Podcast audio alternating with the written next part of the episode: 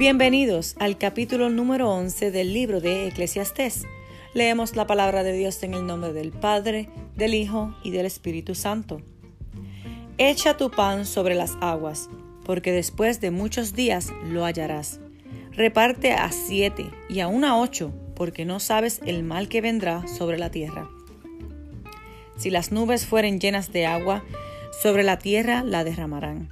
Y si el árbol cayere al sur, o al norte, en el lugar que el árbol cayere, allí quedará.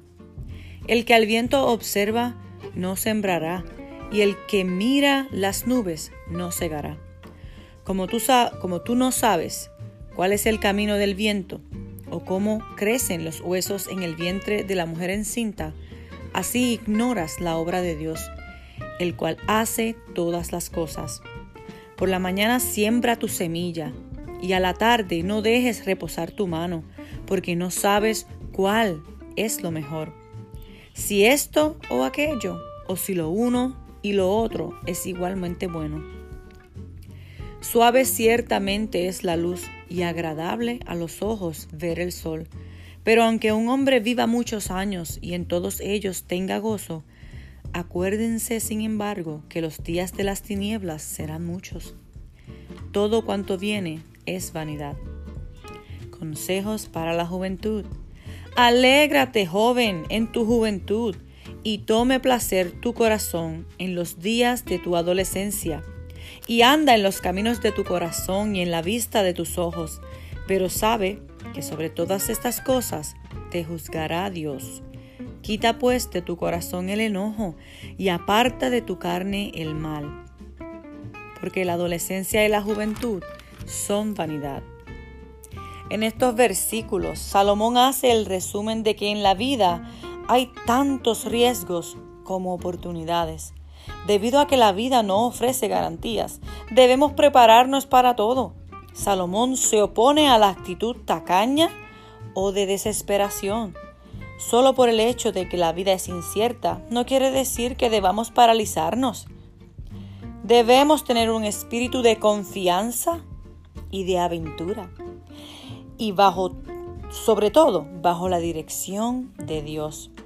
Así podremos enfrentar los riesgos y aprovechar las oportunidades de la vida con entusiasmo y fe. Esperar a que se presenten las condiciones perfectas no nos llevará a nada. Este consejo se aplica especialmente a nuestra vida espiritual.